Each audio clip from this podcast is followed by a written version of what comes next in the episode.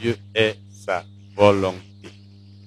La parole de Dieu est sa volonté. C'est ce que nous allons voir ce soir. La parole de Dieu est sa volonté. Vous savez que il nous arrive souvent de nous poser la question de savoir si c'est la volonté de Dieu que telle chose arrive, que telle chose soit faite. Souvent même nous disons c'est la volonté de Dieu. Souvent c'est à tort parce que nous pensons que c'est la volonté de Dieu alors que ce n'est pas ça. il y a même des choses qui se passent dans ce monde. Et les gens disent c'est la volonté de Dieu. Par exemple, beaucoup de gens pensent que quand il y a les guerres, c'est la volonté de Dieu. Quand un bébé meurt, c'est la volonté de Dieu. Tout ce qui arrive, selon les gens, c'est la volonté de Dieu. C'est Dieu qui a, au point où on considère Dieu comme étant le responsable de tout ce qui arrive. C'est Dieu qui a voulu. C'est Dieu qui veut. Si Dieu ne voulait pas que telle chose arrive, elle ne serait pas arrivée. C'est ce que les gens pensent et c'est ce qu'ils disent. Donc, comme c'est arrivé, ça veut dire que Dieu le voulait.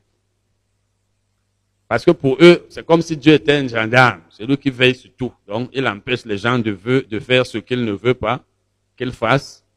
Et il force d'autres à faire ce qu'il veut.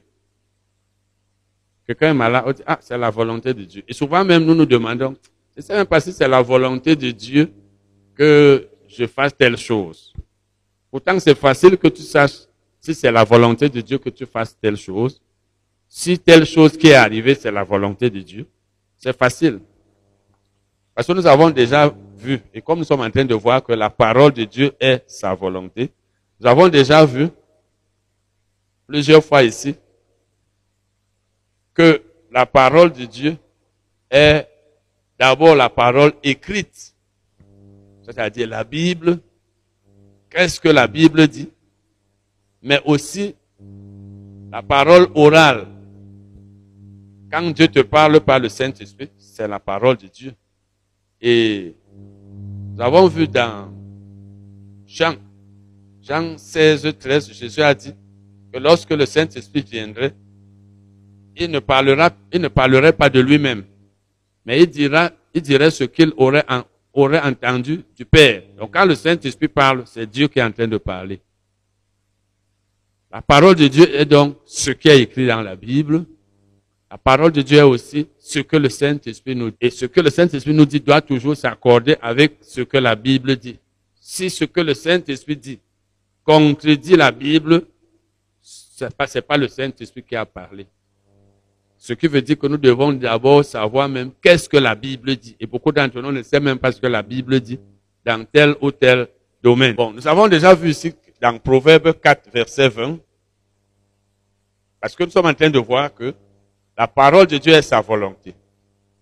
Ça veut donc dire que on connaît la parole de Dieu par ce qui est écrit, mais aussi par ce que le Saint-Esprit dit. Le Saint-Esprit peut même nous parler par une prophétie, c'est toujours la parole de Dieu, mais pour les prophéties, il faut les juger. Il faut les examiner pour s'assurer qu'elles sont de Dieu.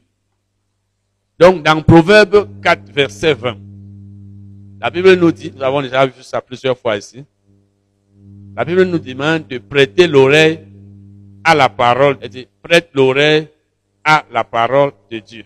Proverbe 4, verset 20. Donc, si je prête l'oreille à la parole de Dieu, je connaîtrai la parole de Dieu. Parce que pour connaître la parole de Dieu, il faut l'entendre. Je dois donc prêter l'oreille à la parole de Dieu pour que je la connaisse.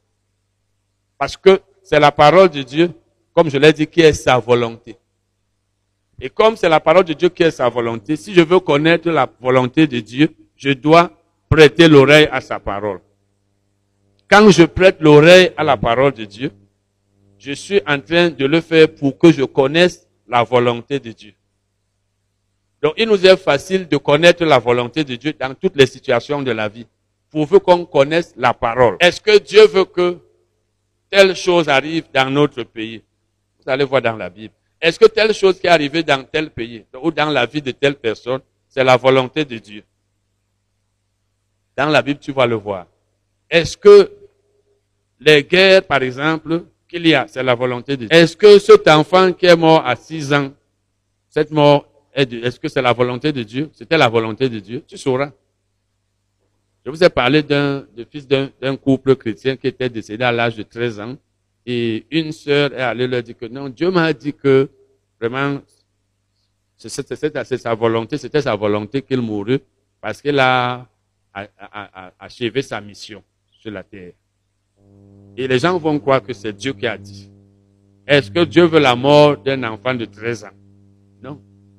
Est-ce que si quelqu'un même à 15 ans, à 18 ans, à 30 ans, c'est la volonté de Dieu? Non. Quand tu sais ce que la Bible dit, tu peux savoir si c'est la volonté de Dieu que telle chose arrive ou pas.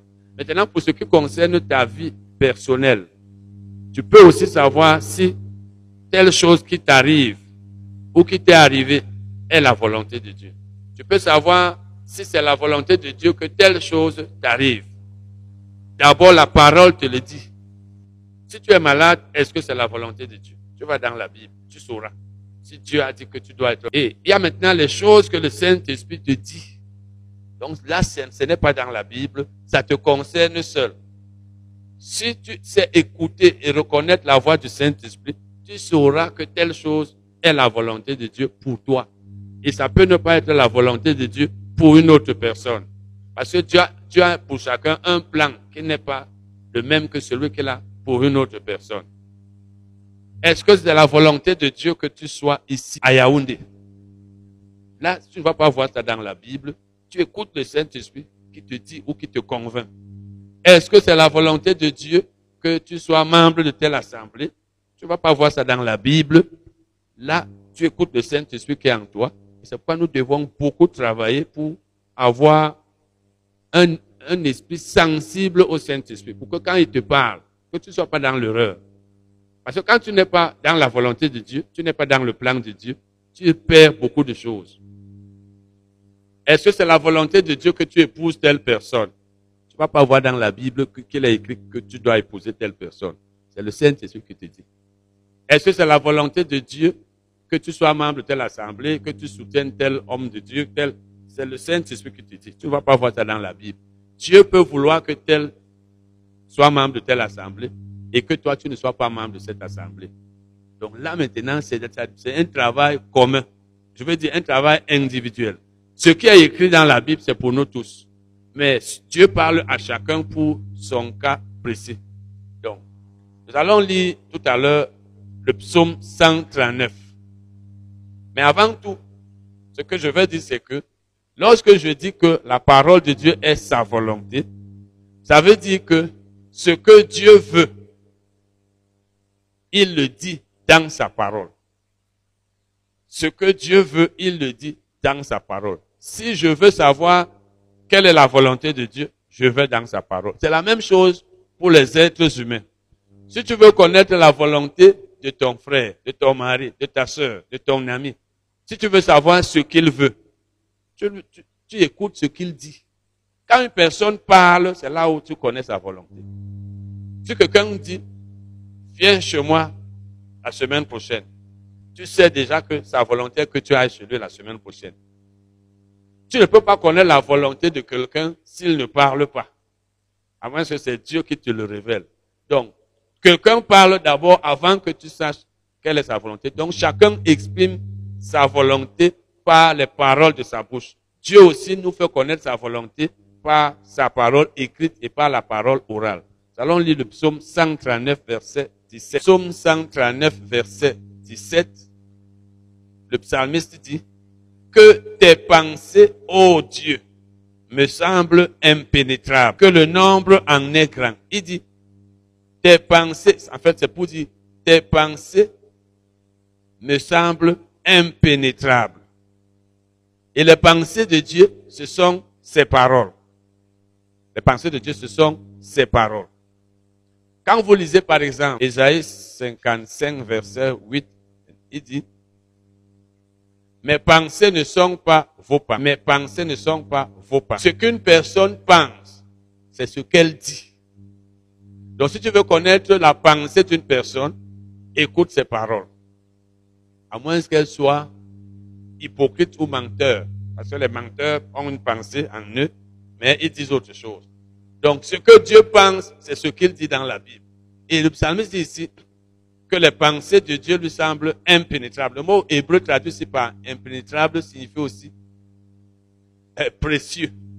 Donc ça veut dire que tes paroles ou alors que tes pensées me sont précieuses. Dans d'autres versions, vous verrez même que c'est le mot précieux qui est employé là. Donc, et quand tu connais la pensée de Dieu, tu as la paix.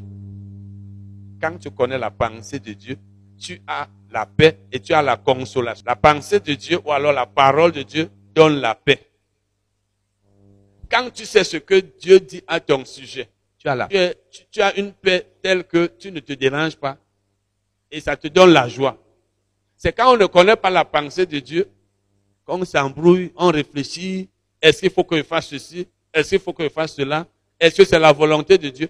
Parce que quand Dieu te parle, tu as la paix. Si vous avez l'expérience, lorsque le Saint-Esprit vous parle, vous avez une paix que peut-être vous n'avez jamais eue. Quand le Saint-Esprit te parle, tu ne t'embrouilles pas. Tu es sûr de ce que tu fais. Parce qu'il t'a parlé. Tu ne, tu ne pas. Beaucoup d'entre nous, nous tâtonnons parce que nous ne connaissons pas la pensée de Dieu. Et quand tu tâtonnes, tu n'as pas la paix. Tu, pars d'un côté, tu réfléchis, est-ce que je dois faire ceci, cela? Quand Dieu te parle, même dans la Bible, quand tu sais ce que la Bible dit, à ton sujet, tu as la paix. Et tu es consolé. Quand le Saint-Esprit te parle, tu as la paix. Si le Saint-Esprit te dit, va exercer tel acte, tu as une paix telle que, même si ça ne te rapporte rien, tu es tranquille, tu es content. Parce que beaucoup d'entre nous, Dieu ne nous parle pas. Soit parce que nous avons fermé nos oreilles, soit parce que, ou soit même, ou alors il nous parle même, mais on n'entend pas. La parole de Dieu donne la paix quand on la connaît. Dieu te dit, va faire telle chose. Tu as la paix. Tu n'as même pas la paix s'il faut faire. Tu vois déjà expérimenter la voix de Dieu. Qui lève seulement la main. Quand le Saint-Esprit te parle, je vous ai toujours dit, quand le Saint-Esprit m'a parlé de mon appel en novembre 2004, j'ai commencé à avoir la paix jusqu'aujourd'hui. Quand j'enseigne la Bible ou j'étudie ma Bible, j'ai une paix que ce n'est que je suis au ciel que je peux avoir ce genre de paix. Rien ne m'intéresse. Je n'ai pas la paix s'il faut faire autre chose. Ça ne m'intéresse pas. Même si tu me donnes les millions. C'est pourquoi j'ai refusé tous les emplois qu'on m'a proposés. Même si je n'ai pas le dixième ou le centième de ce que j'aurais eu. Parce que Dieu m'a parlé. Donc la parole de Dieu donne la paix. Et ça donne la consolation. Bon, maintenant, la connaissance de la volonté de Dieu comme je l'ai dit donc, donne la paix. Est-ce que tu connais la volonté de Dieu à ton sujet? Dans tous les domaines de la vie. Pas seulement dans le domaine de la santé, mais c'est vrai que c'est ce que nous sommes en train de voir.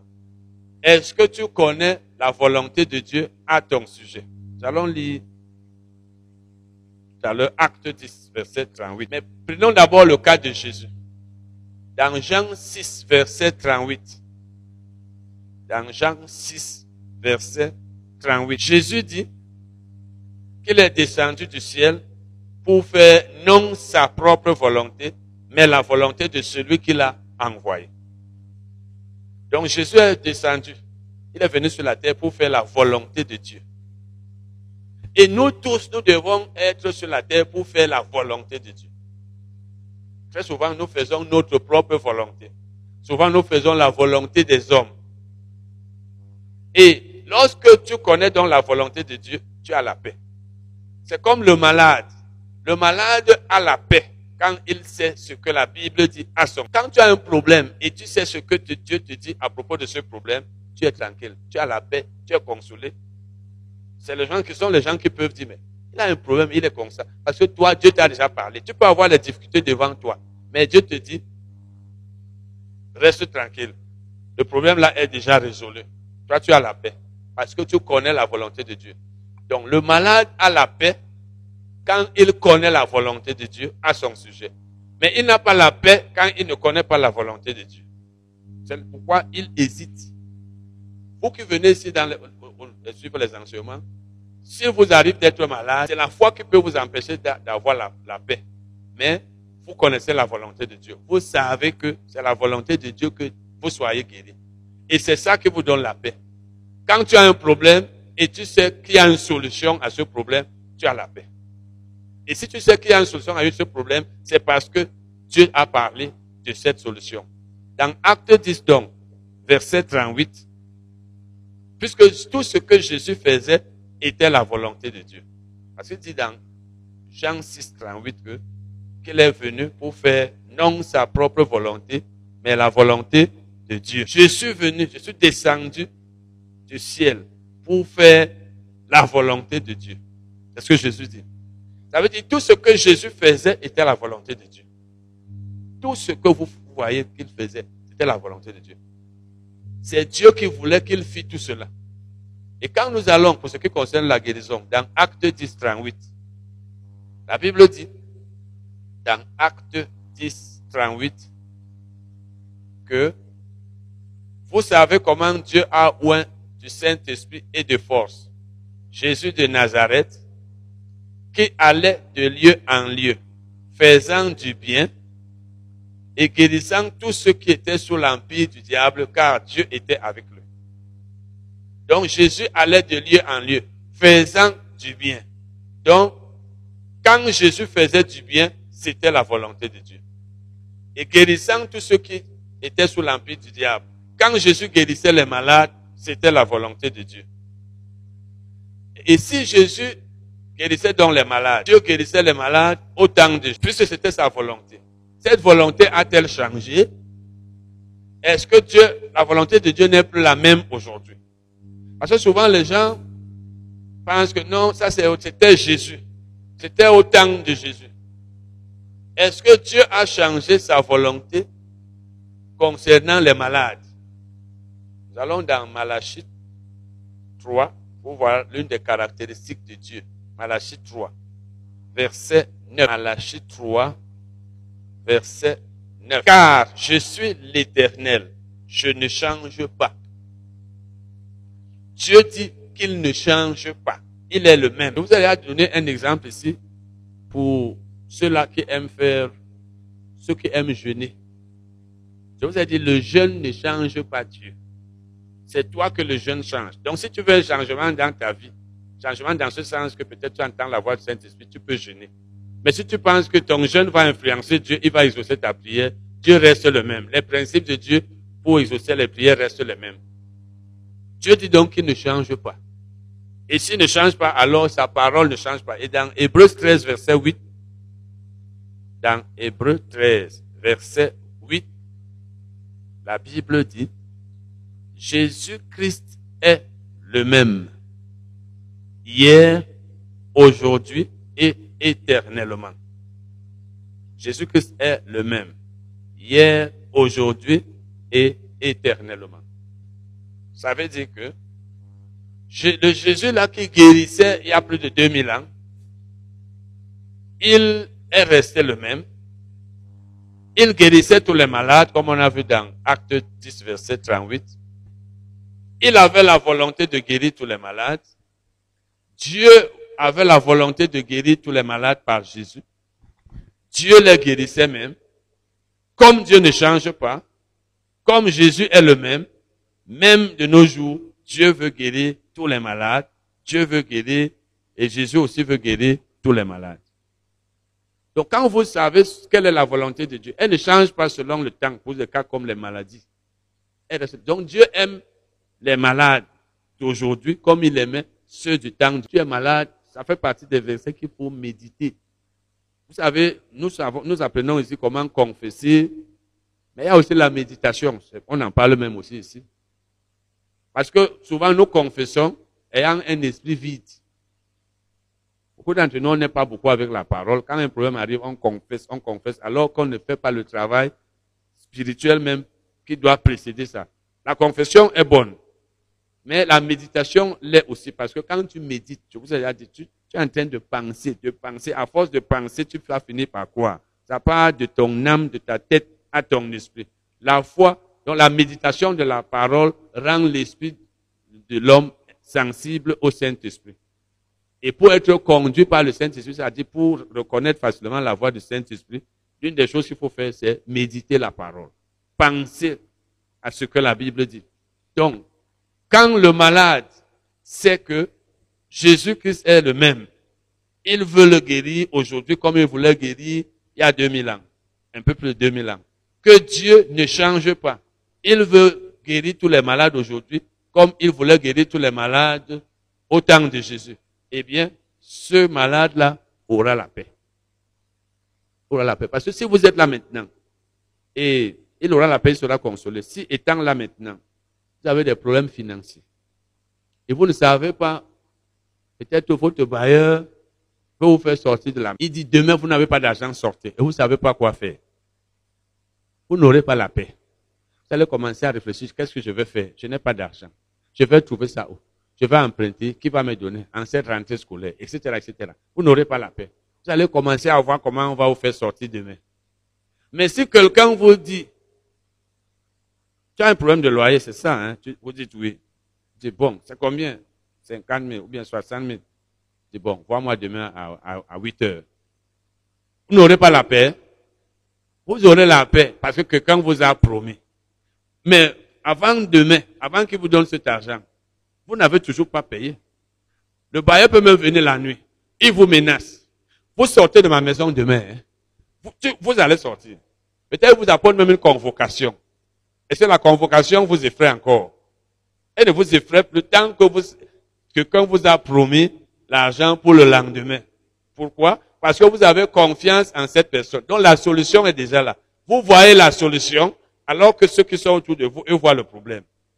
Quand tu sais donc quelle solution Dieu a pour ton problème, toi tu as la paix parce que tu vois la solution. Le problème, c'est comme s'il n'existait plus. Tout ça parce que Dieu t'a parlé. Donc quand tu connais la pensée de Dieu concernant tes problèmes, tu as la paix. Parce que tu connais la volonté de Dieu. La volonté de Dieu est que demain, tu payes ce loyer. Alors, tu auras la paix. Mais le problème est encore là. Et tu ne vas même plus regarder le problème. Tu vas voir comment tu vas payer demain. Bon, autre chose que nous allons voir, c'est que nous ne devons pas limiter Dieu. Ne limitons pas, nous ne devons pas limiter Dieu. Nous ne devons pas limiter Dieu. Limiter Dieu ici veut dire l'empêcher de faire ce qu'il veut faire. L'empêcher de faire ce qu'il veut. Nous ne devons pas l'empêcher de faire ce qu'il veut. Parce que certaines personnes, comme je l'ai dit tout à l'heure, pense que Dieu, comme Dieu est omnipotent, comme il est tout puissant, tout ce qu'il veut faire pour les hommes, il va le faire automatiquement. Si Dieu veut faire ça, il va le faire. Non. Dieu peut vouloir faire quelque chose pour toi, mais tu l'empêches de, de faire cela. Dieu peut vouloir te donner quelque chose, mais tu l'empêches de te le donner. Dieu est omnipotent. Il est puissant. Rien ne le dépasse. Mais il peut vouloir faire quelque chose et toi, tu l'empêches de le faire. Et tu vas penser que qu'il ne voulait pas le faire. Donc, quand tu penses que tout ce que Dieu veut faire, il va le faire, souvent c'est vrai, mais il y a des cas où Dieu est bloqué par les hommes. Rappelez-vous, c'est dans, je que c'est dans Marc 6 où la Bible dit que Jésus était méprisé par les habitants de Nazareth qui disaient, n'est-ce pas le fils de Marie, de Joseph? C'est pas lui qui a grandi ici parmi nous. Et la Bible dit qu'il était pour eux une occasion de chute. Elle dit aussi qu'à cause de leur incrédulité, il n'a pas pu faire de miracles à Nazareth. Sauf quelques miracles. Il n'a pas pu. Donc il a été incapable de faire. Donc Dieu lui-même est bloqué peut être bloqué par les hommes. Et là, c'était l'incrédulité. Parce que Dieu Dieu ne nous force pas à croire. Dieu ne nous force pas à croire. Parce qu'il y a des choses que nous recevons par la foi. Il faut que nous croyions pour que nous les obtenions. Et ce n'est pas à Dieu de nous faire croire, c'est à nous-mêmes.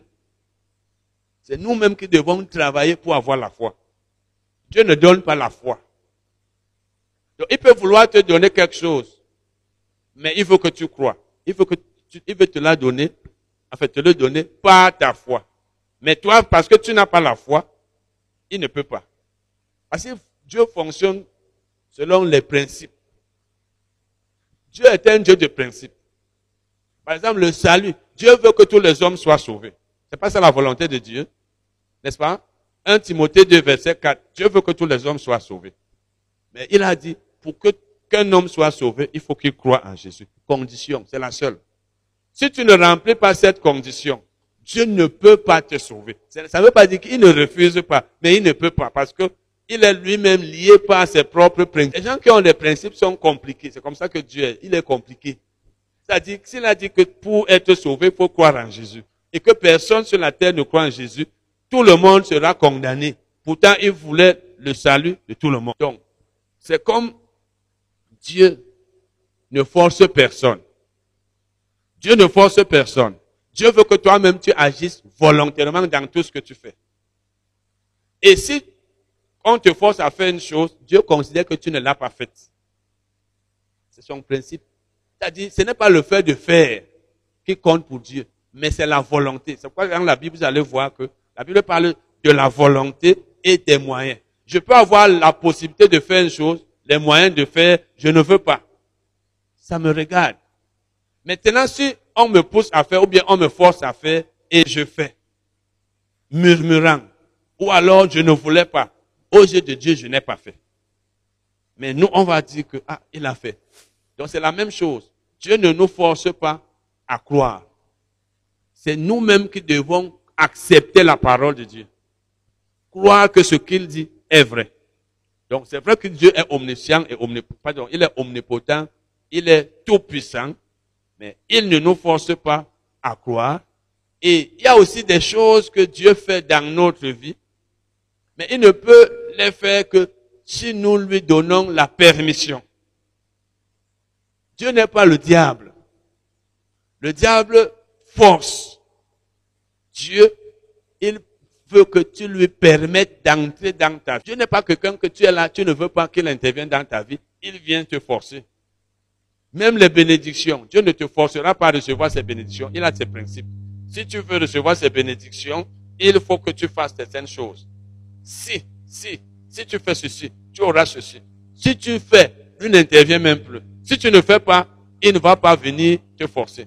Donc, quand tu veux donc que Dieu intervienne dans ta vie, tu le lui permets.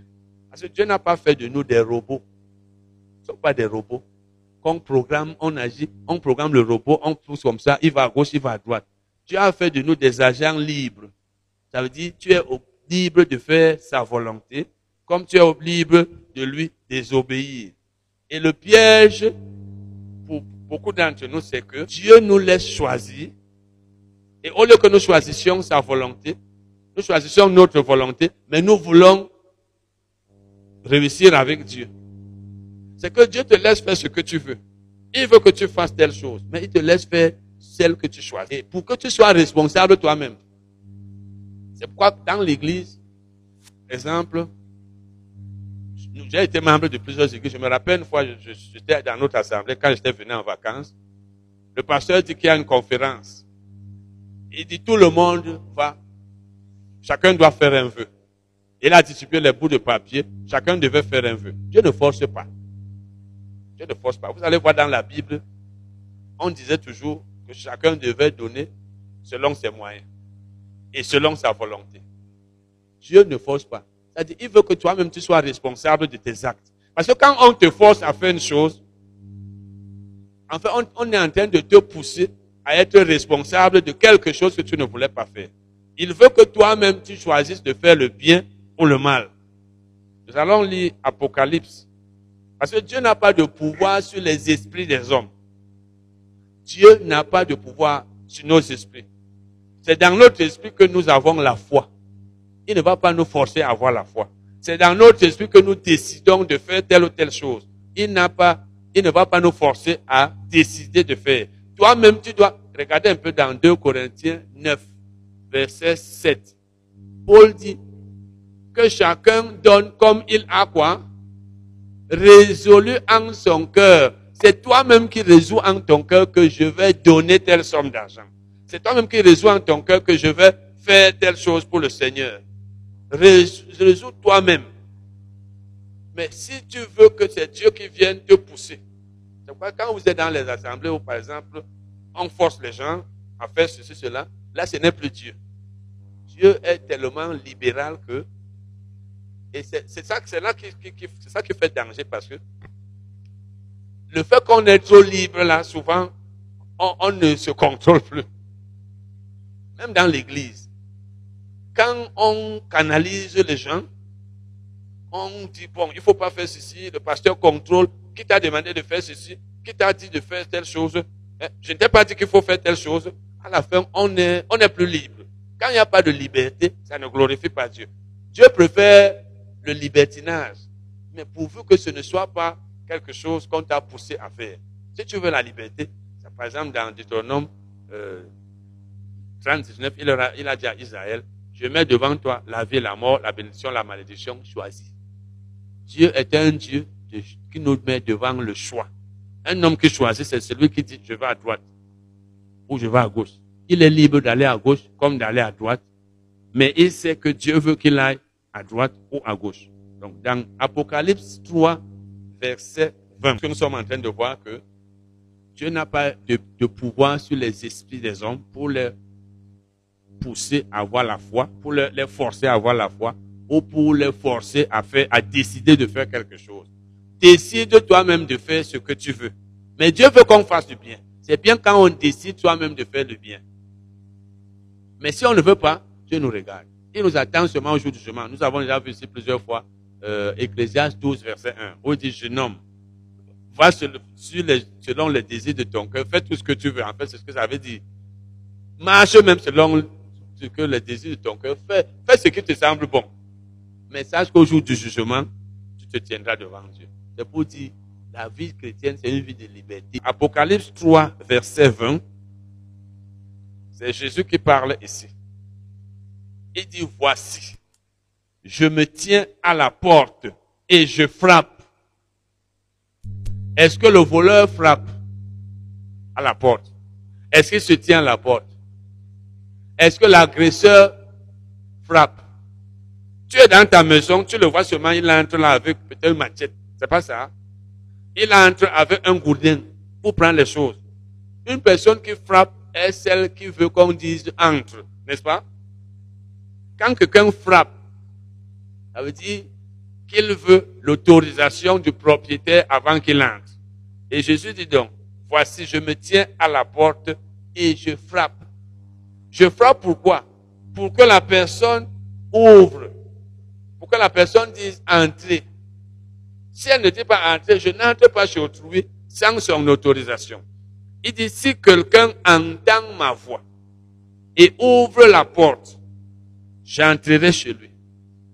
Donc s'il entend ma voix, il y a d'abord entendre. Il peut même ne pas entendre la voix. Il faut d'abord que la personne entende la voix de Jésus qui frappe en disant, puis-je entrer? Donc il faut d'abord entendre la voix. Maintenant, on peut entendre la voix, mais on n'ouvre pas la porte. Il y a deux conditions. Il faut entendre la voix et il faut ouvrir la porte. Si quelqu'un entend ma voix et ouvre la porte, il dit, j'entrerai chez lui. Ça veut dire, je n'entrerai chez personne. Je n'entrerai pas chez une personne qui n'entend pas ma voix. Ou, alors, si quelqu'un entend ma voix, mais n'ouvre pas, je n'entre pas, je ne force pas j'entrerai chez lui. Il dit, je souperai avec lui et lui avec moi. Voilà le principe. Donc, Dieu veut que toi-même, tu lui permettes de faire dans ta vie les choses qu'il veut faire. Ça veut dire que Dieu peut vouloir te guérir. Dieu peut vouloir, par exemple, si on prend le principe du donner, ou alors de la prospérité financière. Dieu nous dit, donnez, il vous sera donné. Ça veut dire, il veut qu'il nous soit donné. Mais il a posé une condition. Il faut donner. Si tu ne donnes pas, ça veut dire que tu ne veux pas recevoir. Tu ne veux pas recevoir. Et il ne va pas venir te forcer. Dès que tu refuses la condition posée, tu as refusé la promesse. Quand tu refuses la condition, tu as refusé la promesse. Celui qui refuse la condition du salut, la foi en Jésus, a refusé le salut.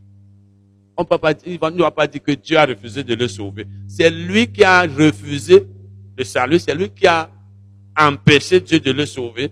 C'est lui a rejeté Dieu. C'est lui qui a limité Dieu. Donc on peut limiter Dieu par le manque de foi. Et on peut limiter Dieu par la désobéissance. Si je désobéis à, Dieu, les promesses qu'il a faites en cas d'obéissance, ne les, elles ne seront pas accomplies parce que je l'ai limité.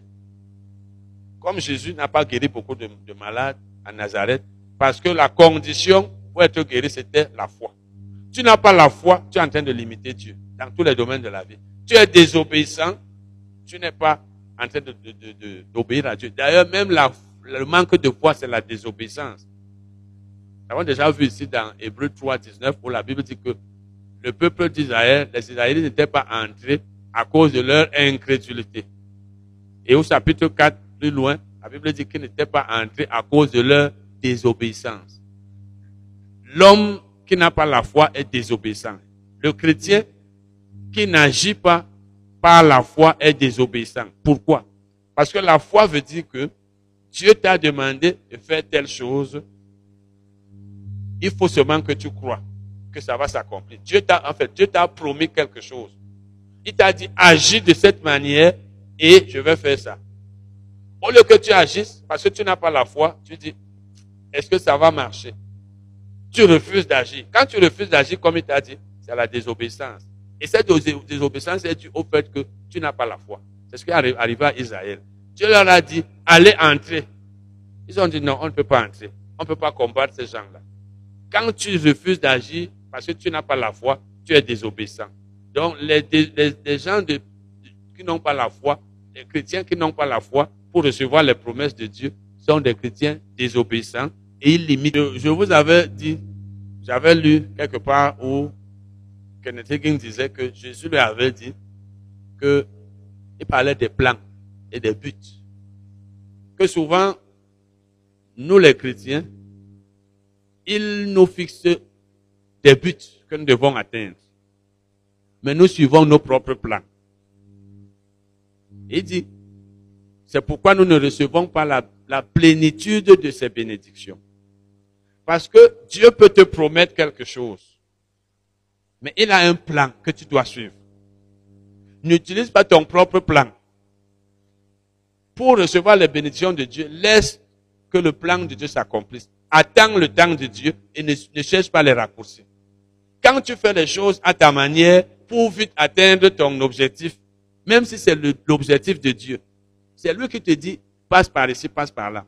Quand tu utilises, tu suis tes propres plans, tu n'es plus dans le plan de Dieu, tu ne peux plus recevoir la plénitude de ses bénédictions. Par exemple, si tu es pressé par rapport au temps de Dieu.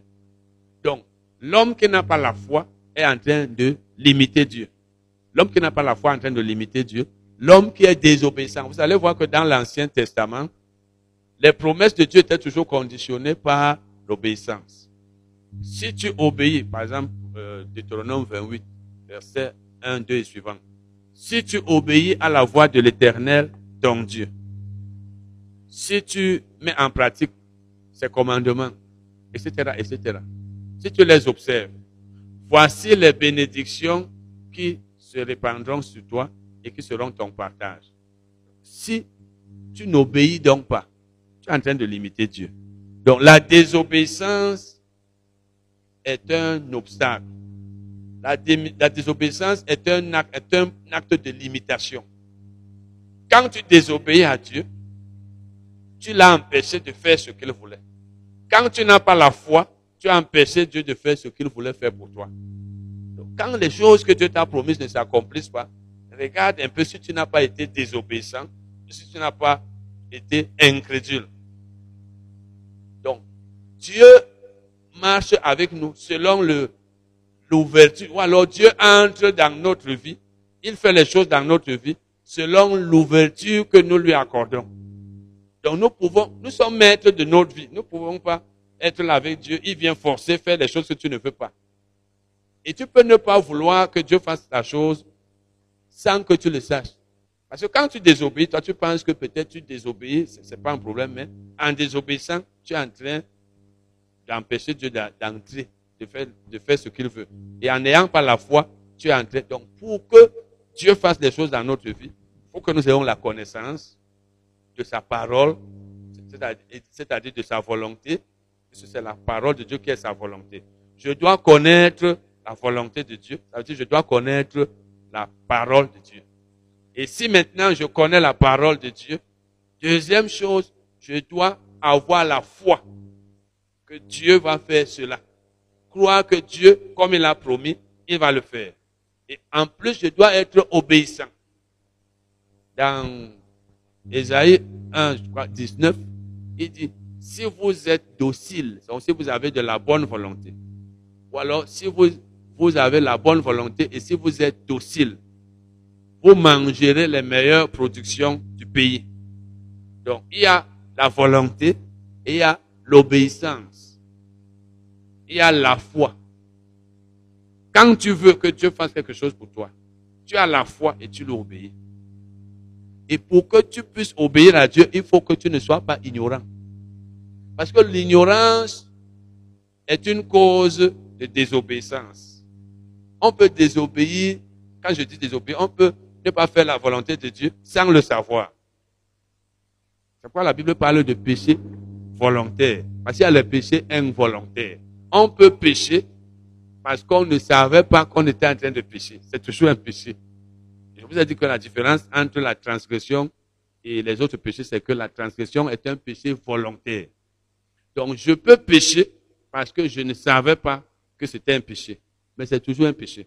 Donc, pour que je ne pêche pas, il me faut la connaissance. L'ignorance peut être une cause de péché et par conséquent un obstacle à l'accomplissement de la parole de Dieu. C'est pourquoi je dois éviter d'être ignorant. Je dois chercher à connaître beaucoup. Si tu as des problèmes peut-être de santé ou ailleurs, cherche à connaître la pensée de Dieu dans ce domaine, accepte-la, aie la foi et obéis à Dieu. Parce que la foi sans l'obéissance, ça ne marche pas.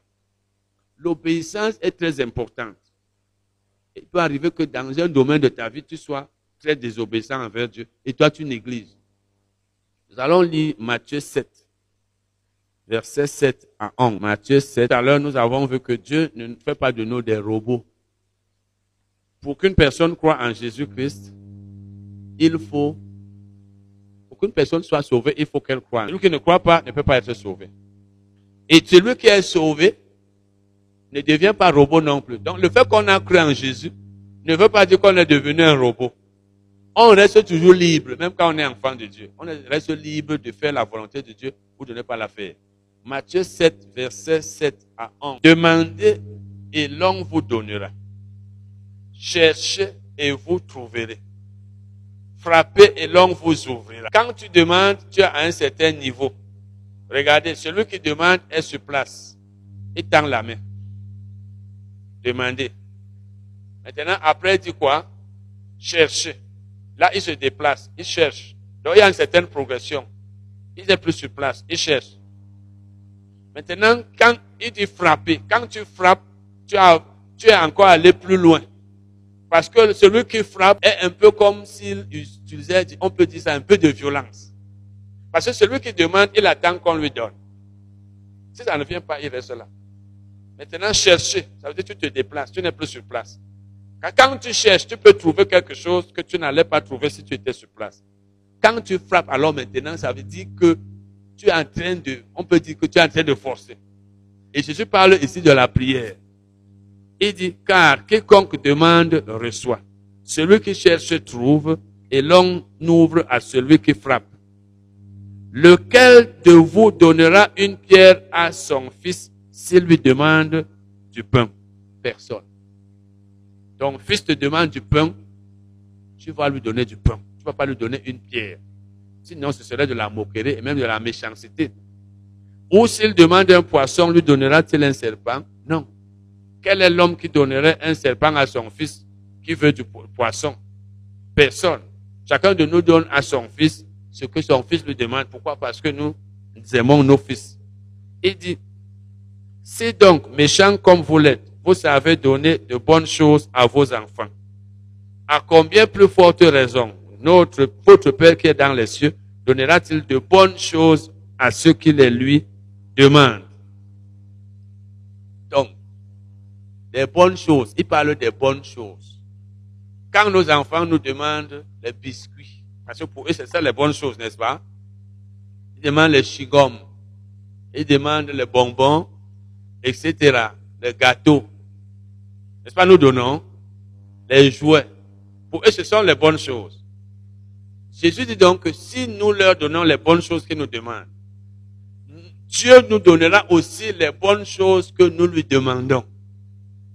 Et chacun de nous a des bonnes choses qu'il veut du Seigneur. Certains, c'est la guérison pour ceux qui sont malades. Les autres, c'est le travail. Les autres, c'est le, mariage, le mari, la femme. D'autres, c'est tout ce qui est bon. Quand on demande à Dieu, il est prêt à nous les donner. Qu'est-ce que nous devons donc faire? Nous devons incliner, comme nous avons vu ici, ou alors prêter. Nous devons prêter l'oreille à la parole de Dieu. Nous devons prêter l'oreille. Qu'est-ce que la parole de Dieu dit? Parce que quand je prête l'oreille à la parole de Dieu, moi-même, c'est moi-même qui dois décider de prêter l'oreille. Comme je l'ai dit, Dieu ne va pas me forcer à prêter l'oreille à sa parole. Nous avons les Bibles. Est-ce que nous les lisons? Est-ce que nous les étudions? Nous avons des, gens qui nous enseignent dans les chaînes de radio, etc., etc. Nous avons des livres que les gens vendent, etc., etc. C'est moi-même qui dois prêter l'oreille. Et quand je prête donc l'oreille à la parole de Dieu, elle me donne la santé, elle me donne la vie. Elle résout tous les problèmes de ma vie. On a vu que la parole de Dieu est un remède à tous les problèmes de la vie. Quel est le problème que tu as en ce moment? Si c'est la santé, prête l'oreille à la parole de Dieu. Si c'est les finances, si c'est le travail que tu veux, c'est une bonne chose de travailler, n'est-ce pas? L'homme est né pour travailler. Tout homme doit travailler pour vivre. Parce que si tu ne travailles pas, tu ne peux pas vivre. la, la souffrance dans la vie peut être due au fait qu'on ne travaille pas. Qu'est-ce que la Bible dit? Pour que je mange, je dois travailler. Donc, si je cherche le travail, ça veut dire que je dois chercher à savoir quel travail Dieu veut que je fasse. Dieu peut te parler, il dit, va faire tel travail. Nous avons des dons. Je vous ai déjà dit, chacun de nous a un don ou plusieurs dons. Quand tu utilises ton don, c'est là où tu, tu, tu, tu, vas vivre. Je vous ai dit, quand je venais de commencer mon ministère, après un temps, j'ai commencé à écrire les brochures, les petites brochures de quelques pages, quatre pages, que je vendais à 100 francs. Ce n'était pas pour chercher l'argent. Mais ça a commencé à m'aider. J'ai commencé à écrire les livres. Je vis de mon don. Tout l'argent que je reçois, je le reçois par les enseignements que je donne. C'est le don que j'ai reçu de Dieu, le don d'enseigner de, de, sa parole.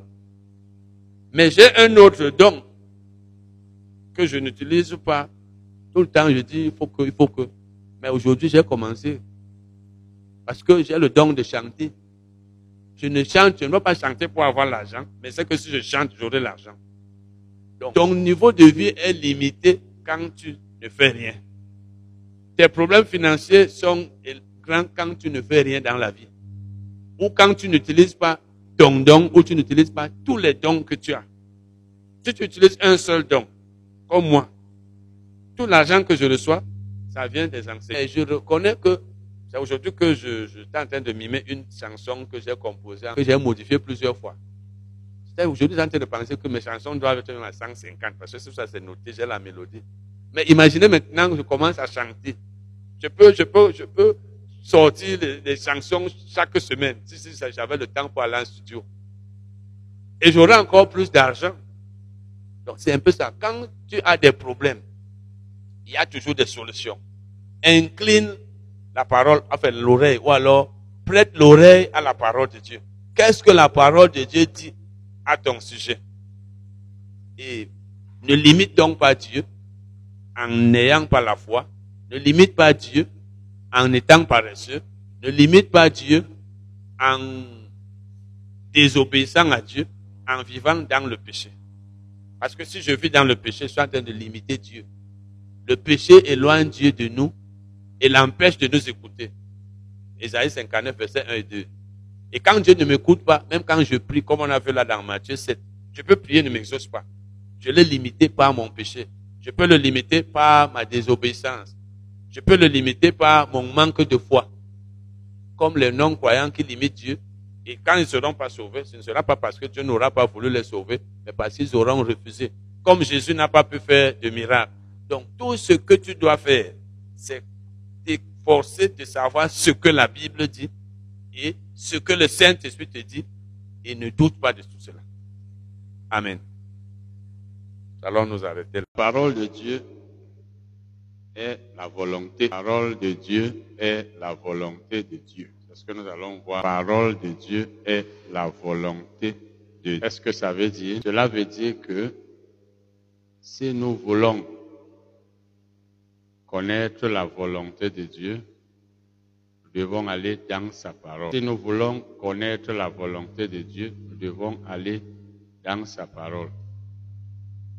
C'est dans la parole de Dieu que nous connaissons. C'est la parole de Dieu qui nous révèle dans tous les domaines de la vie comme dans le domaine de la Souvent, nous voulons savoir quelle est la volonté de Dieu dans tel. Or, si nous savons ce que la Bible dit, ce que la parole de Dieu dit, automatiquement, nous savons quelle est la volonté de Dieu. Qu'est-ce que Dieu? Parce que pour que nous sachions ce que Dieu veut et ce qu'il ne veut pas, nous devons aller dans, dans la Bible que nous savons ce que Dieu nous interdit de faire c'est dans la Bible que nous savons ce qu'il nous ordonne de faire. C'est dans la Bible que nous savons ce qu'il dit au sujet de la guerre. La parole de Dieu est sa volonté. Allons dans la parole et nous saurons qu'est-ce que Dieu veut? Dieu veut-il que je sois malade? Si je vais dans la parole, je saurai si oui, il veut. Si quelqu'un est malade, Dieu veut-il qu'il soit guéri ou non? Dans la parole, on va voir. Donc, la parole de Dieu, donc, nous le savons, c'est la Bible. C'est ce que la Bible dit qu'est la parole. Et nous avons déjà vu, depuis quelques semaines, nous avons vu Proverbe 4, versets 20 à 22. Nous avons vu que Dieu dit dans ce passage, qu'est-ce que nous devons faire de sa parole? Mon fils, mon fils, sois attentif à mes paroles. Prête l'oreille à mes discours, c'est-à-dire à mes paroles. Qu'il ne s'éloigne, mes discours, alors quelles Les paroles. Qu'elles ne s'éloignent pas de tes yeux. Garde-les, toujours mes paroles, dans le fond de ton cœur. Car c'est la vie pour ceux qui les trouvent, c'est la santé pour tout leur corps. La Bible dit donc que la parole de Dieu est la santé. Donc elle donne la santé. Et elle nous dit ce que nous devons faire de cette parole pour que nous ayons la santé. Si Dieu veut que nous fassions ces choses, que nous prêtions, que nous euh, fassions attention, attention, ou alors que nous soyons attentifs à ses paroles, que nous fassions tout ce qu'il dit dans sa parole, et il dit en plus que ça va nous donner la santé, ça veut donc dire que sa volonté est que nous, nous prenions cette parole comme médecine. Donc la parole de Dieu étant la médecine, étant la... On avait vu ici que le mot hébreu traduit là par santé veut dire médecine. La parole de Dieu est, est une médecine. Donc, qui guérit et qui préserve même des maladies. La volonté de Dieu est donc que nous prenions. Si je veux savoir quelle est la volonté de Dieu pour ce qui concerne ma santé, je sais que la parole de Dieu dit qu'il faut que je prenne sa parole comme médecine. Si je, comme, c'est un peu comme un, un médecin qui vous dit, quand vous êtes malade, prenez tel médicament. Buvez-le et vous serez guéri. À partir du moment où je sais quelle est la volonté du médecin, il m'a demandé de prendre les médicaments. Ça veut dire que je veux, je sais qu'il veut que, il veut que je sois guéri. Donc, quelle est la volonté du, du médecin comme je suis malade? Sa volonté est que je prenne des médicaments. C'est la même chose avec Dieu. La volonté de Dieu est que sa parole soit une médecine pour toi. Et comme il veut que tu sois en bonne santé, ça veut dire que sa volonté est que tu prennes cette médecine, que tu prennes ces médicaments-là. Donc, la révélation de la parole, enfin de la volonté de Dieu, c'est dans la Bible. C'est pourquoi un chrétien qui veut connaître la volonté de Dieu doit aller dans la Bible. Il étudie, il voit ce que la Bible dit, à partir de là, il sait ce que c'est que la volonté de Dieu. C'est là dans la parole de Dieu qui dit, mes paroles sont quoi? Mes paroles sont une médecine pour ceux qui les trouvent. La, vie même d'abord. Il dit, c'est la vie pour ceux qui les trouvent. Ma parole, c'est la vie pour ceux qui, la trouvent. C'est la santé ou c'est la médecine pour tout leur corps. Donc, la parole de Dieu est la vie et la santé. Et c'est dans sa parole qu'il le dit. La volonté de Dieu est donc que sa parole soit pour nous la vie et la santé. Et comme il veut que nous soyons en bonne santé, sa volonté est que nous prenions sa volonté. Donc, on n'a pas besoin de se demander si Dieu veut qu'on soit en bonne santé ou pas. À partir du moment où il nous dit, prends ma parole comme médecine, une personne qui veut que tu sois malade ne peut pas te demander d'aller prendre les comprimés, d'aller prendre, d'aller te faire injecter, d'aller te prendre une perfusion. Quand quelqu'un te dit, va te faire injecter, ça veut dire qu'il veut que tu sois guéri. Et s'il te dit, va te faire vacciner, ça veut dire qu'il ne veut pas que tu sois malade. Donc à partir du moment où Dieu nous donne sa parole et nous dit, c'est la santé, c'est la vie pour vous, pour ceux qui trouvent ma parole, ça veut dire que sa volonté est que nous soyons en bonne. Nous allons donc lire un passage de la Bible. Que lorsque nous lisons ce passage, je parle de pour le moment de Proverbe 4. Dieu nous montre comment recevoir, comment recevoir la santé. Comment recevoir la santé, c'est-à-dire comment être en bonne santé. Ou même comment recevoir la guérison. Il dit, sois attentif à mes paroles. Prête l'oreille à mes paroles. Que mes paroles ne s'éloignent pas de tes yeux. Garde-les dans le fond de ton cœur. Donc, il nous montre comment recevoir la guérison. On reçoit la guérison et même la, et on conserve la santé en faisant ces choses que la Bible énumère dans Proverbe 4, verset 20 à 22. Disons donc Matthieu, Matthieu 8, verset 1 à 3. Matthieu 8, verset 1 à 3. Nous allons lire. Lorsque Jésus descendit de la montagne, une grande foule le suivit. Et voici, un lépreux s'étant approché, se prosterna devant lui et dit, Seigneur, si tu veux, tu peux me rendre pur. Jésus étendit la main, le toucha et dit, je le veux soit aussitôt il fut purifié de sa lèvre. voyez donc, cet homme avait la lèvre. Il va vers Jésus et lui dit, si tu veux, tu peux me rendre Vous savez, pour qu'une personne puisse faire quelque chose, il faut qu'elle en soit capable et qu'elle ait la volonté de le faire. Pour qu'une personne puisse faire une chose, il faut qu'elle ait la volonté de la faire et qu'elle soit, qu'elle en soit capable. il y a deux choses, la volonté et le pouvoir. Tu as la volonté de faire quelque chose et tu as le pouvoir de le faire, tu le feras. Mais il peut arriver que tu aies la volonté de faire quelque chose et que tu n'aies pas le pouvoir, que tu sois incapable de le faire, tu ne le feras pas. Il peut aussi arriver que tu aies le pouvoir que tu sois capable de faire quelque chose, mais que tu n'aies pas la volonté de le faire, tu ne le feras pas. Or, celui qui a la volonté et le pouvoir, c'est-à-dire les moyens, celui qui a la volonté et qui est capable de faire une chose, la fera. Bon, ce, ce lépreux dit donc à Jésus, si tu veux, tu peux. Ça veut dire, tu peux. Donc cet homme, lui, savait que Jésus pouvait le rendre pur. Il était capable de le rendre pur. Il était capable de le guérir.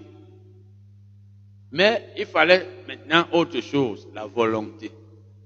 Est-ce qu'il avait la volonté?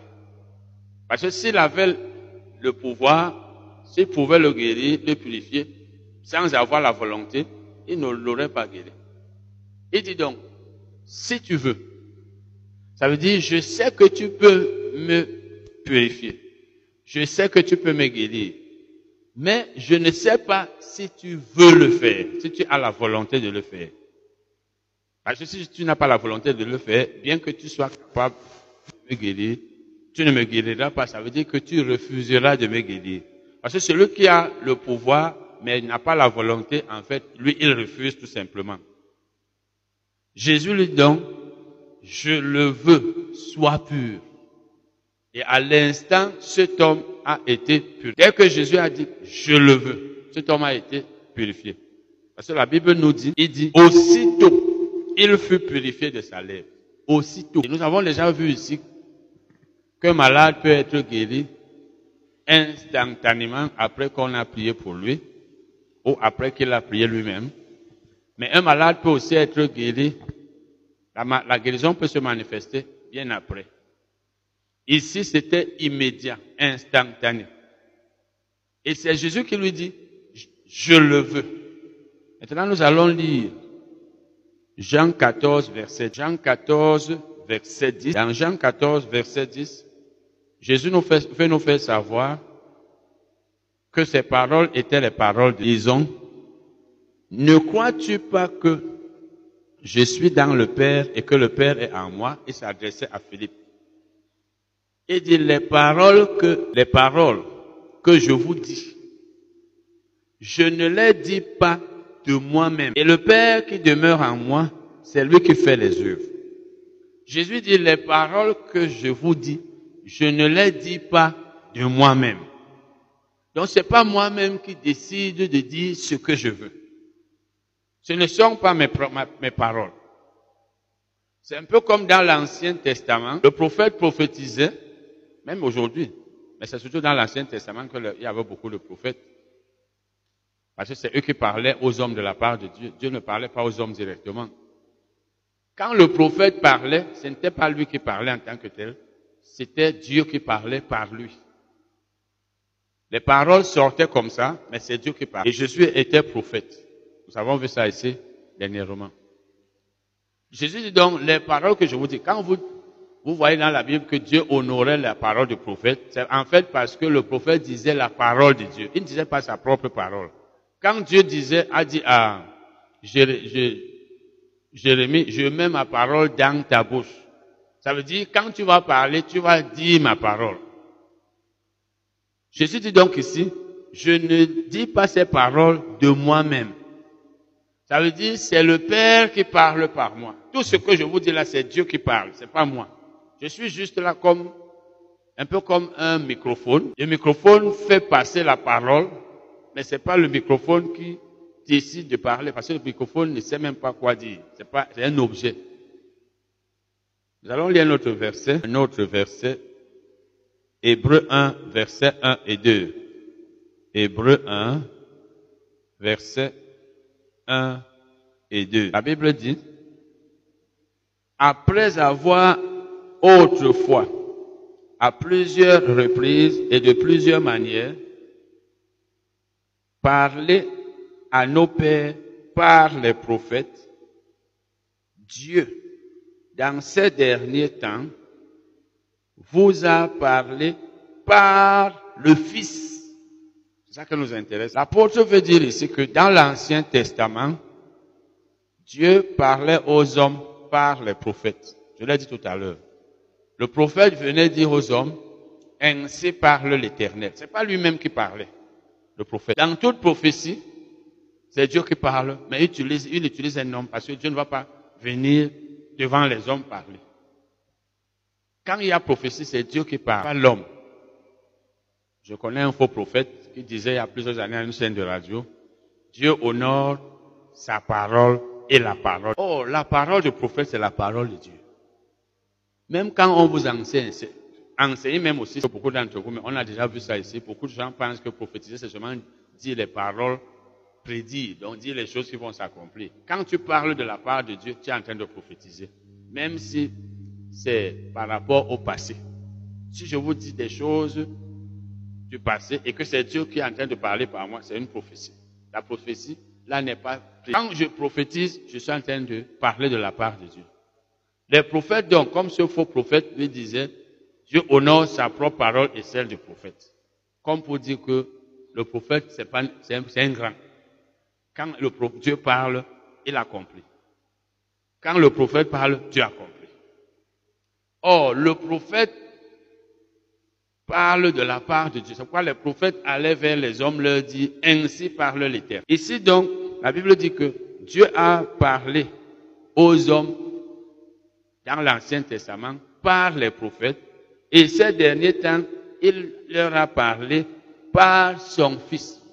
Ça veut dire que tout ce que Jésus disait aux hommes quand il était sur la terre, c'est Dieu qui était en train de le leur. Et voilà donc que, ça c'est Hébreu 1, verset 1 et 2. Voilà donc que Jésus dit aux lépreux, je le veux, je le veux, sois pur. Matthieu 8, verset 33.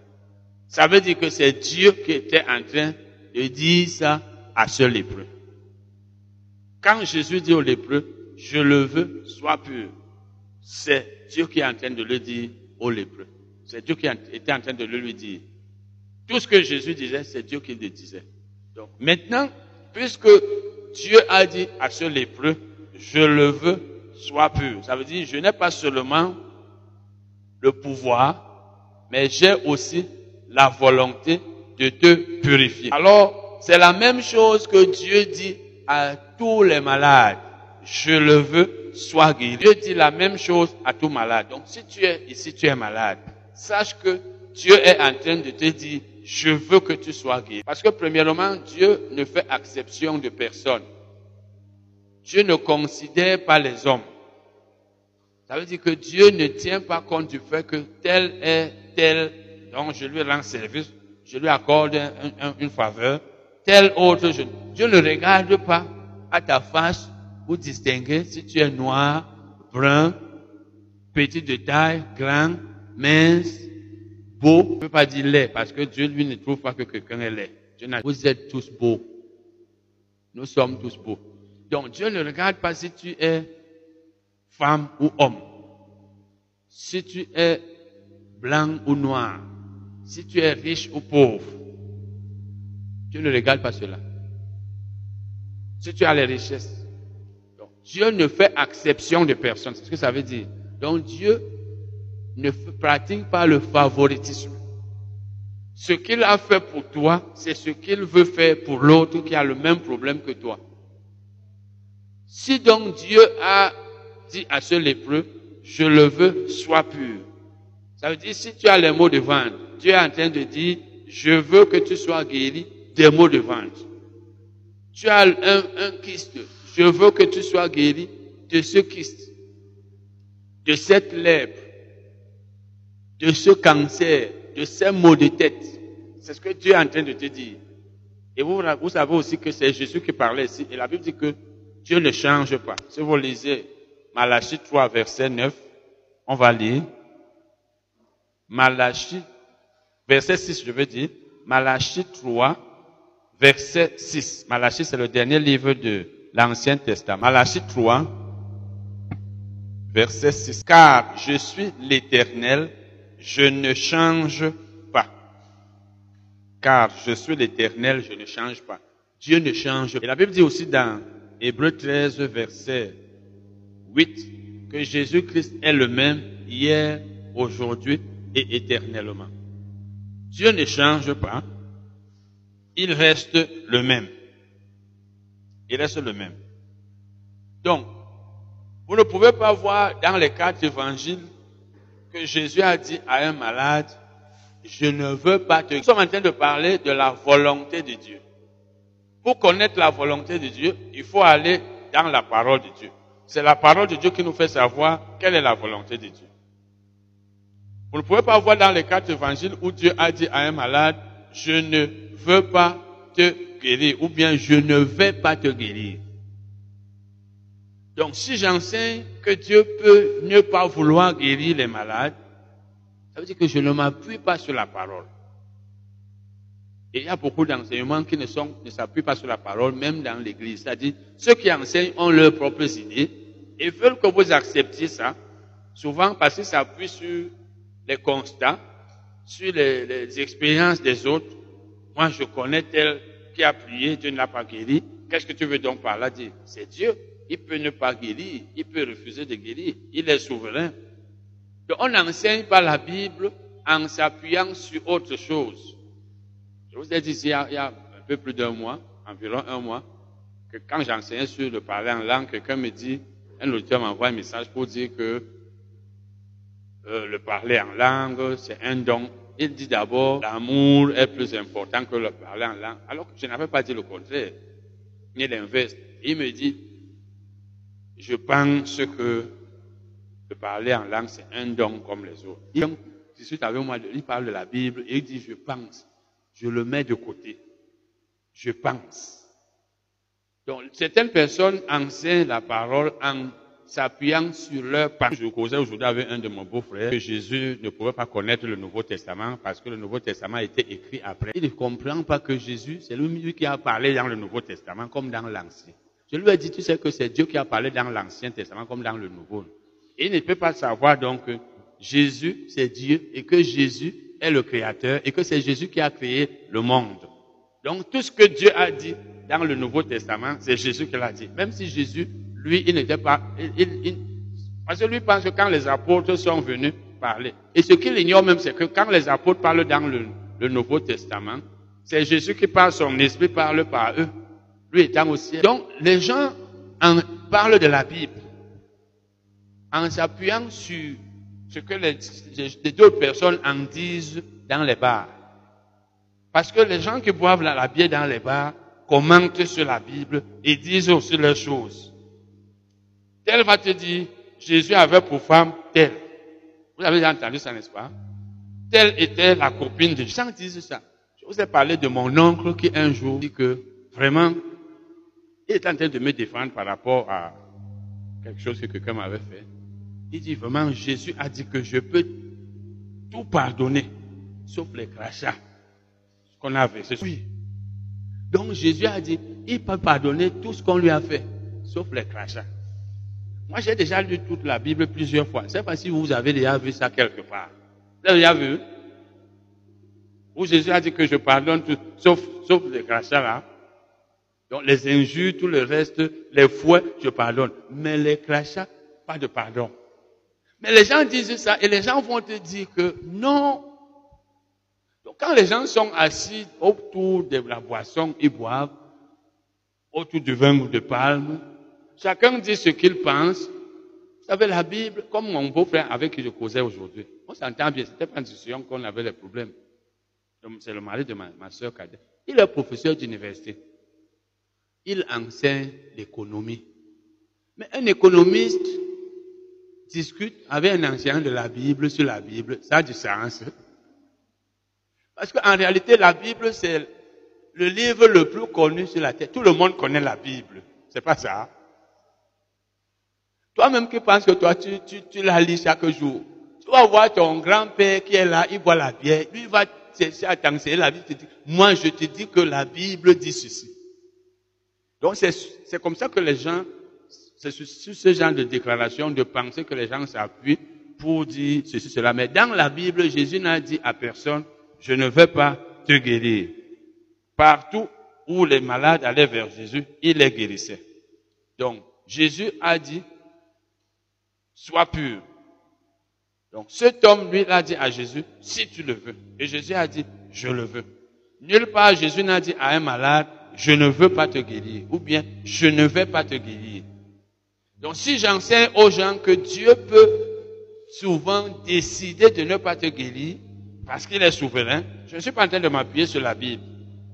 Puisque les gens pensent que la souveraineté de Dieu veut dire l'injustice.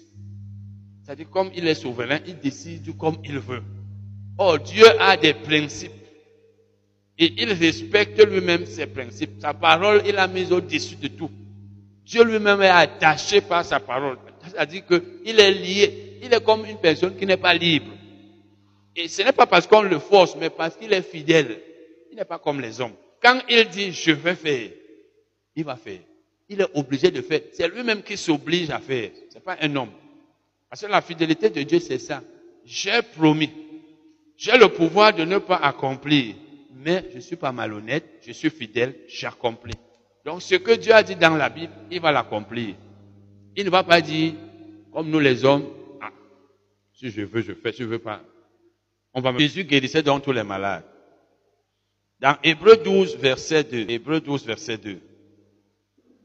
Parce que cet homme-là, nous parlons du lépreux, il savait que Jésus pouvait le guérir, mais il pensait qu'il refuserait de le faire.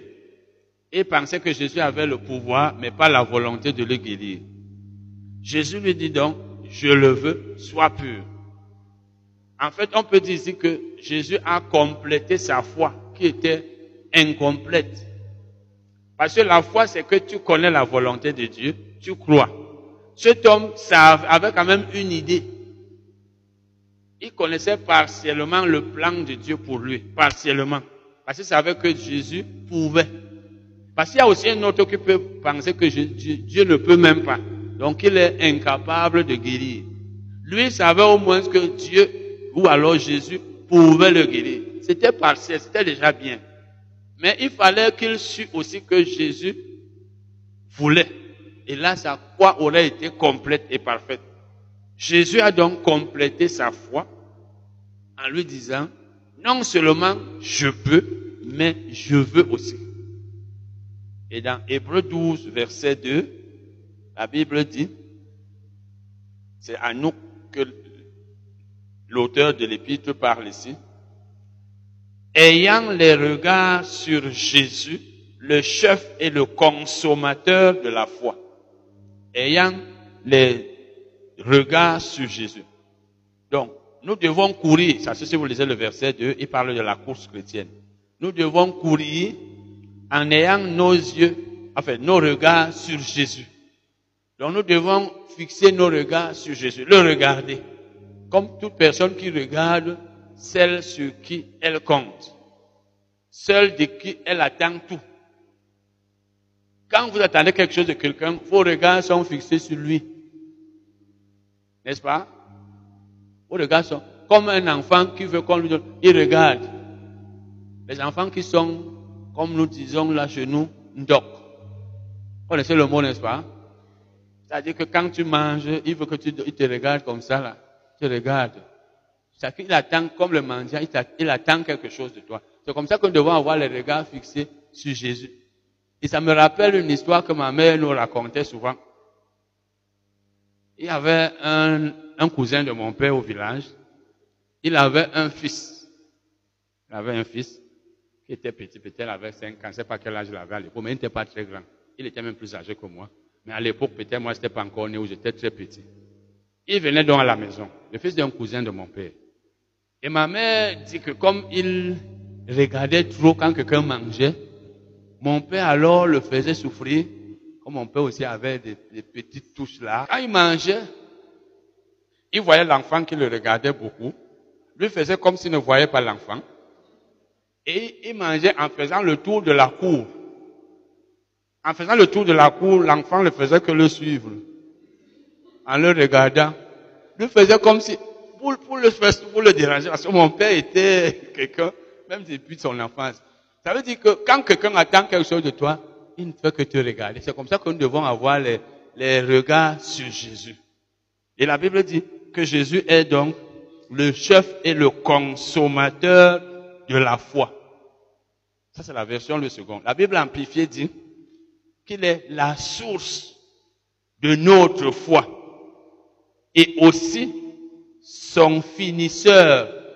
Donc Jésus est la source de notre foi et il est aussi le finisseur de notre foi. Ça veut dire que c'est lui qui l'a fini, c'est lui qui l'achève, c'est lui qui la complète. Finir ici veut dire compléter. Et elle dit même, le, et aussi son finisseur.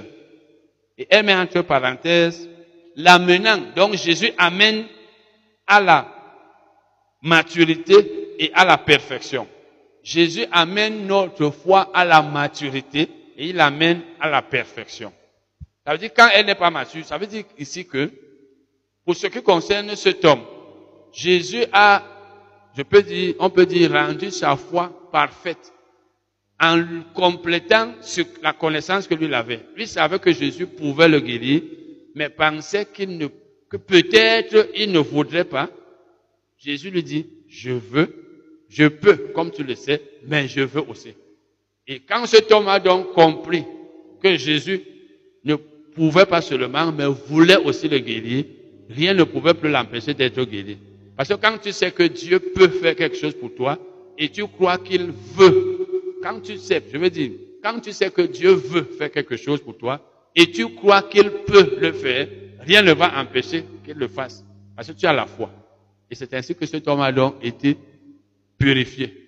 Donc de Genèse à Apocalypse, nous voyons comment Dieu guérit les malades. Vous allez dans le ministère d'Élie, Élisée, tous ces, prophètes-là, dans le ministère de Jésus alors, c'était un ministère où il y avait beaucoup de guérisons. Nous ne voyons nulle part dans la Bible où Jésus refuse de guérir les malades.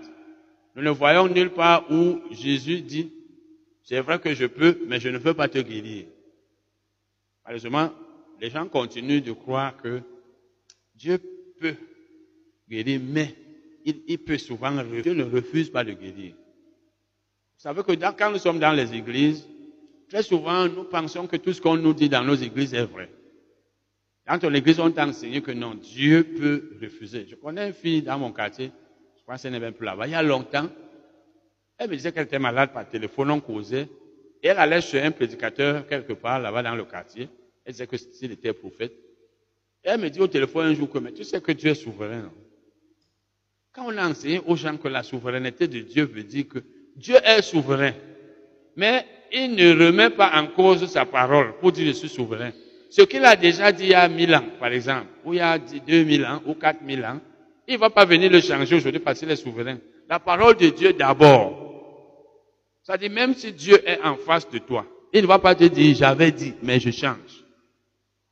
Même Jésus, lorsqu'il apparaît aux gens, il cite toujours les versets de la Bible. Quand Jésus veut te convaincre, il cite les versets. Il te dit, il est écrit dans ma parole.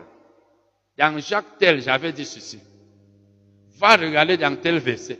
Jésus ne parle pas sans citer les versets. Parce que lui-même, tout ce qu'il fait, tout ce qu'il pense, tout ce qu'il dit, c'est par rapport à la parole. Donc quand dans une église on t'enseigne autre chose que ce qui est écrit dans la parole, soit parce qu'on ne sait pas, bien sache, soit pour autre raison, sache que c'est faux. Amen. Donc, autre chose, c'est que, puisque c'est la parole de Dieu qui est sa volonté. Nous savons que la parole de Dieu, c'est la parole écrite d'abord, c'est-à-dire la Bible. On connaît la parole de Dieu dans la Bible. Je veux dire la volonté de Dieu dans la Bible. Mais on connaît aussi la volonté de Dieu par le Saint-Esprit. Parce que la Bible nous parle, mais le Saint-Esprit aussi nous parle. Le Saint-Esprit parle à chacun de nous, chaque jour, si nous l'écoutons. Il faut donc que je sache que si je veux connaître la volonté de Dieu, quel que soit le domaine dans lequel je veux la connaître, je dois écouter le Saint-Esprit qui est à moi. Qu'est-ce qu'il me dit? Donc pour ce qui concerne la guérison, le Saint-Esprit ne va jamais te dire que Dieu ne veut pas te guérir. Ce n'est pas le Saint-Esprit. Le Saint-Esprit ne va jamais te dire la volonté de Dieu n'est pas que tu sois guéri. Parce que souvent nous écoutons toutes les voix que nous entendons et nous disons c'est Dieu. Souvent c'est Dieu, souvent ce n'est pas Dieu. Toute voix qui ne s'accorde pas avec la parole de Dieu ne vient, n'est pas la voix de Dieu. Si une voix te dit, je ne guéris pas cette maladie, je ne peux pas guérir cette maladie, je ne veux pas la guérir. Cette maladie est inguérissable. Etc., etc. Ce n'est pas donc. Tu dois donc, tu dois savoir qu'est-ce que la Bible dit. À partir de là, tu sais que telle voix que tu as entendue ne vient pas de Dieu. Donc ne va pas t'appuyer sur une voix qui contredit la Bible et tu dis, cette voix t'a fait connaître la volonté de Dieu. C'est la même chose pour les voix humaines un homme qui te dit une chose, il y a des gens qui sont capables de vous dire, cette maladie, mon frère, tu ne peux pas recevoir la guérison de cette maladie. S'il s'appuie sur l'hôpital, voulant dire que l'hôpital ne l'a guéri, n'a soigne pas, c'est inguérissable, toi, crois que tu as un médecin qui dépasse les médecins des hôpitaux. C'est Jésus. Donc ne t'appuie pas sur les déclarations des gens qui écoutent à 100% et croit à 100% ce que les médecins disent. Les médecins sont limités. Dieu les aide, c'est Dieu qui leur a donné la connaissance. La sagesse, tout, ce que les gens font aujourd'hui, c'est une partie de la sagesse de Dieu qui leur a donné. Quand moi je vois les choses que les gens font, regardez, j'ai un microphone ici, je parle, vous vous entendez. On est tellement habitué à ça qu'on ne voit même plus que c'est quelque chose de très grand, mais c'est quelque chose, qui de nous peut fabriquer un microphone? Les gens parlent. Mais imaginez ceux qui ont eu ces idées, les voitures, les avions, les ordinateurs, les portables. Tu parles ici quelqu'un entend aux États-Unis, dans un autre pays. C'est Dieu qui a donné une petite sagesse aux gens, aux gens pour qu'ils puissent découvrir ces choses. Or, Dieu, lui, donc, il a un pouvoir qui dépasse le pouvoir de la médecine. Donc, celui qui te fait croire que tu ne peux pas être guéri d'une maladie, parce que les médecins le disent, dit, ça, c'est pas la parole de Dieu. Donc, nous devons, les chrétiens doivent être des personnes qui sont tellement basées sur la parole que toute parole qu'on te dit, quand ça vient, ça frappe ici à l'oreille, ça rencontre la, une parole de Dieu contraire, tu n'acceptes pas. Mais si tu es trop dans le monde, tu vis pourquoi avec les gens du monde et tu ne tu dis pas la parole, tu ne l'écoutes pas. Tu vas commencer à croire à ce qu'on dit dans le monde. La maladie là, mon frère, on ne la guérit pas. Tel, est-ce que tu peux encore même avoir un enfant avec ton problème que tu as au ventre là? Ce n'est pas possible. Etc., etc. Il y a des maladies, dit-on, que les jeunes filles ou alors les femmes, souvent, on dit, pour que tu sois guéri de ça là, ces mots de ventre, il faut que tu conçoives. C'est pas ça? Il y a, il une, maladie comme ça. On dit qu'il faut que la femme qui a ces maux de ventre conçoive. Voilà donc une sœur en Christ qui a ces maux de ventre. Et le médecin lui dit, il faut que tu conçoives. Elle n'est pas mariée. Qu'est-ce qu'elle doit faire? Elle doit aller chercher un enfant. Oh, Dieu lui guérit toutes les maladies. Dieu ne peut pas, si Dieu ne peut guérir une maladie que si tu conçois, ça veut dire que lui-même n'a plus le pouvoir de guérir toutes les maladies. Ça veut dire que c'est la conception qui devient maintenant ton médecin. Ah oui, puisque ça veut dire que c'est la conception de l'enfant qui va te faire recevoir la guérison. Donc ça, cela, la guérison là a dépassé Dieu. Dieu est le maître la, de la guérison. Nous allons voir, parler de la grande, la foi du centenier, la grande foi du centenier. C'est toujours dans Matthieu 8. C'est toujours dans Matthieu 8. Nous avons vu dans Matthieu 8, verset 1 à 3, la guérison du lépreux. Maintenant, du verset 5 à 13 que nous allons lire, la Bible parle de la guérison du, du serviteur du centenier. Il faut que nous sachions donc que ces deux passages que nous étudions ce soir, étant la parole de Dieu, nous devons être attentifs à ce que la parole de Dieu dit dans ces deux passages, comme dans les autres. Et pour le cas de la guérison du, serviteur du centenier, nous allons voir que ce sont les paroles de la bouche de ce centenier, paroles qui venaient de son cœur. Donc il avait la foi dans son cœur et il a cru. C'est ça donc qui a, qui a fait recevoir la guérison au serviteur. Donc nous devons savoir que nos paroles détermineront la fin, c'est-à-dire est-ce que nous serons guéris? Est-ce que si tu es malade, tu seras guéri ou non? Ça dépendra aussi de tes paroles. Les paroles de ta bouche peuvent te faire recevoir la guérison, comme les paroles de ta bouche peuvent, comme elles peuvent t'empêcher de recevoir la guérison, puisque la Bible nous dit dans Proverbe 6, verset 2, tu es lié par les paroles de ta bouche. Tu es attaché. Si tu dis des paroles selon lesquelles tu ne peux pas être guéri, tu ne seras pas guéri. Donc tout dépend aussi de tes paroles. Nous allons lire Matthieu 8, verset 5 à 13. Comme Jésus entrait dans Capernaum, un centenier l'aborda, le priant et disant, Seigneur, mon serviteur est couché à la maison, atteint de paralysie et souffrant beaucoup. Ça, c'était sa, on peut dire sa requête, sa plainte. Il voulait la guérison de son serviteur. Jésus lui dit, j'irai et je le guérirai. Est-ce qu'il a dit, je, je n'irai pas? Est-ce qu'il a dit, je ne le guérirai pas? Est-ce qu'il a dit, je ne peux pas le guérir?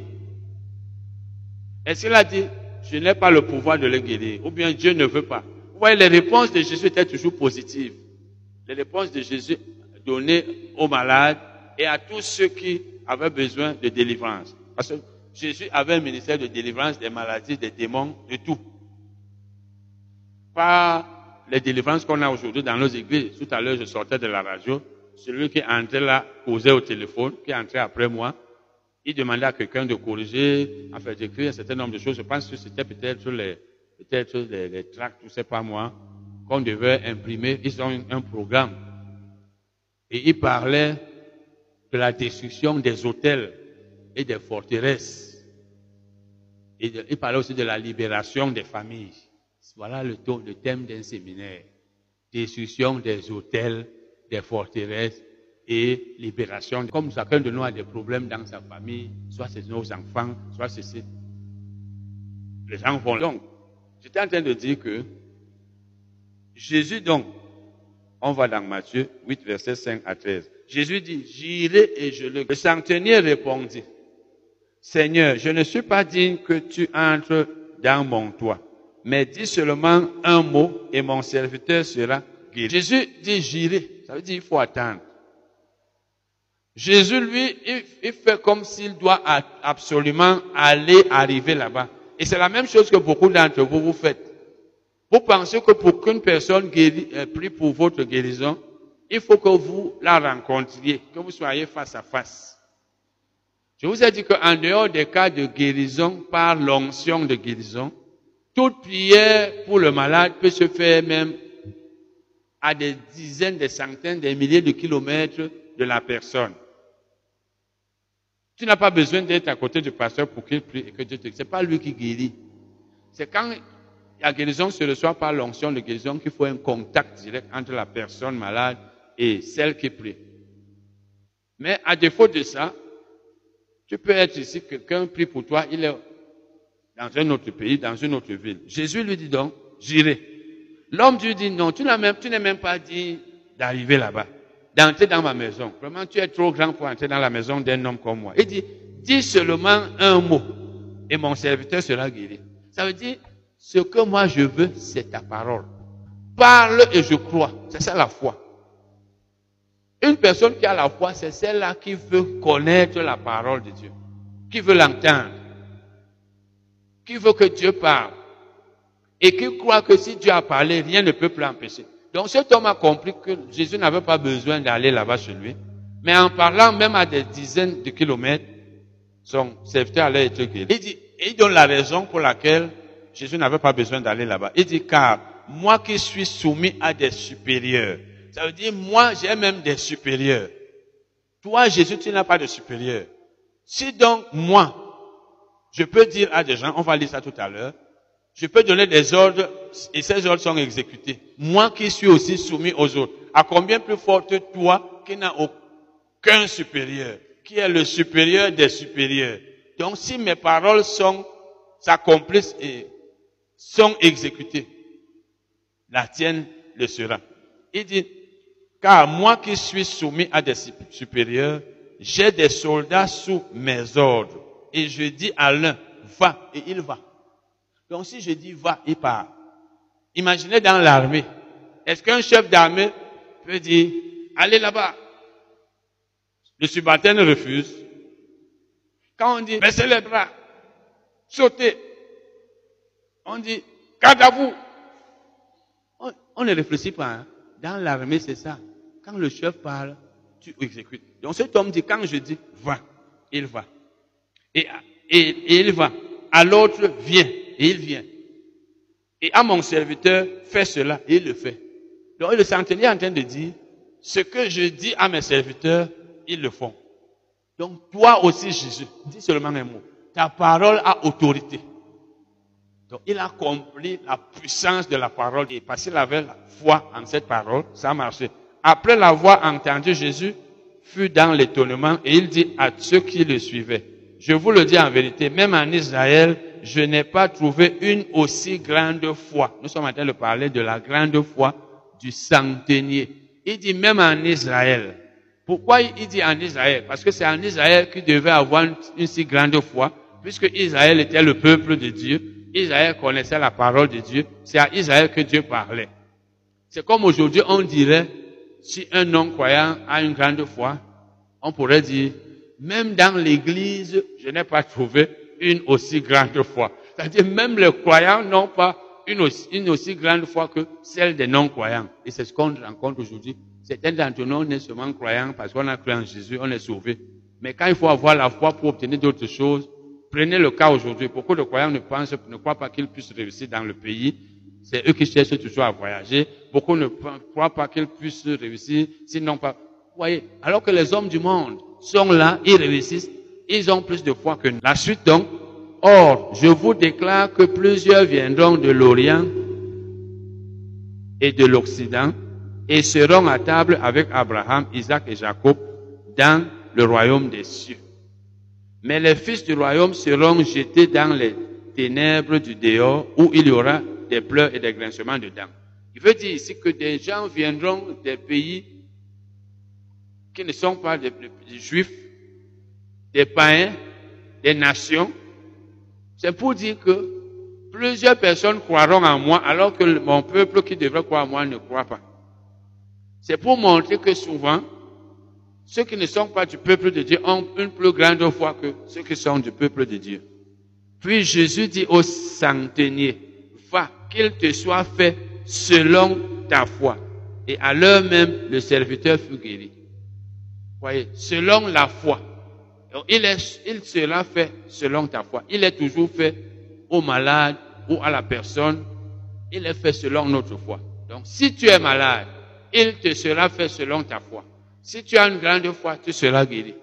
Il faut donc que tu développes ta foi, tu augmentes ta foi pour que tu, tu sois guéri. Si tu es malade et que tu te rends compte que tu n'es pas encore en train de recevoir la guérison depuis des semaines ou des mois et même des années, certainement ta foi n'est pas aussi grande qu'elle doit l'être. Augmente ta foi et tu seras guéri. Parce que c'est la parole de Dieu. Donc quand tu t'appuies sur ce passage, tu dois comprendre que si Jésus, sa parole a marché pour le serviteur de ce centenier, elle marchera aussi pour toi. Si tu es malade, aie la foi comme les autres et tu seras guéri. Amen.